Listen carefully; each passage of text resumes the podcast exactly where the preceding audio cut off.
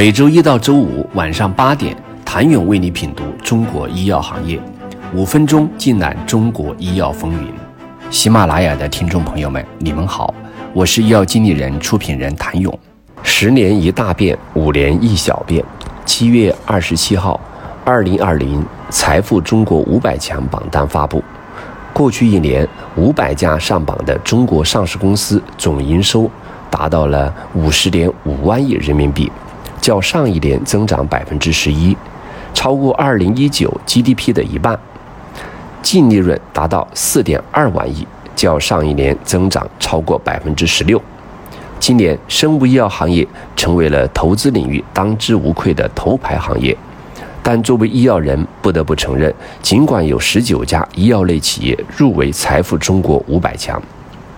但前二十榜单中仍然没有出现医药企业。不过，入围药企的类型正在悄然发生着变化，而这样的变化正是国内医药行业当前发展状态最真实的写照。其实，在二零一八年时，哈药集团、同仁堂就已经无缘上榜，这在一定程度上代表着老牌工业药企和老字号的衰退。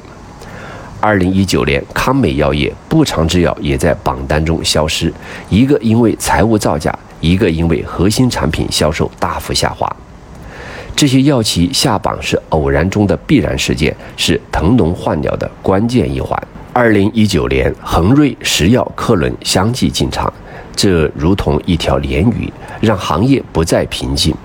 到二零二零年，恒瑞前进了七十七个位次，上升至三百九十三位。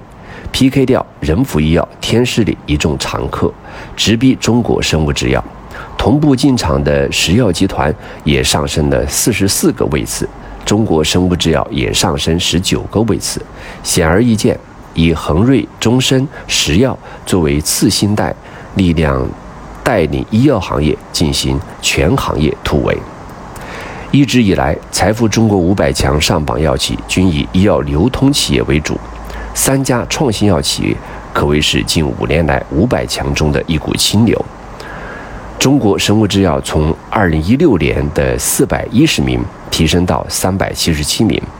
恒瑞和石药则是五百强的新秀，两者均是二零一九年入围。恒瑞二零一九年入围时排名为四百七十位，二零二零年排名迅速攀升至四百一十六名。石药二零一九年入围时排名四百六十二，今年已经跃居四百一十八名。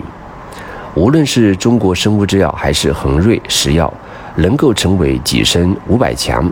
并且成为药企中的佼佼者，很大程度上得益于其在创新药领域多年的深耕和布局。作为国内药企的研发标杆，中国生物制药仿创并重的战略成效显著。即将进入新一轮的收获期。据其财报显示，二零一九年中国生物全年研发投入达到二十六点五亿元，预计二零二零至二零二二年每年有望上市超过十个新产品。二十亿元研发费用同比增长百分之四十九点一，充分体现了石药集团在新药研发方面的决心。据了解，石药集团自上个世纪九十年代巨资引进恩必普开始，便走上了科研创新转型升级之路。数据显示，二零一九年石药创新药产品保持了强劲的增长势头，销售收入占上市部分整体营收的近六成。在二零一九年，中国公立医疗机构终端销售。超十亿品牌且增长率达百分之五十以上的十二个化药品牌中，石药集团有四个爆款，其中克艾利、金优利、多美素三款为抗肿瘤药品，恩必普为心脑血管疾病用药。而恒瑞自二零一一年以来，每年的研发费用都在百分之十以上。二零一九年，恒瑞研发费用。为三十八点九六亿元，占营收的百分之十六点七三。二零一九年，恒瑞取得创新药制剂生产批件十二个，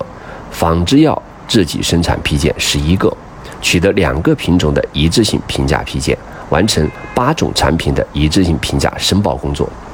在创新药研发上，恒瑞已基本形成了每年都有创新药申请临床，每一到两年都有创新药上市的良性发展态势。从榜单医药企业的变化可以看出，随着越来越多的创新药实现从企业书写到为企业造血的转变，已经从过去的广告软竞争力到了研发硬核时代。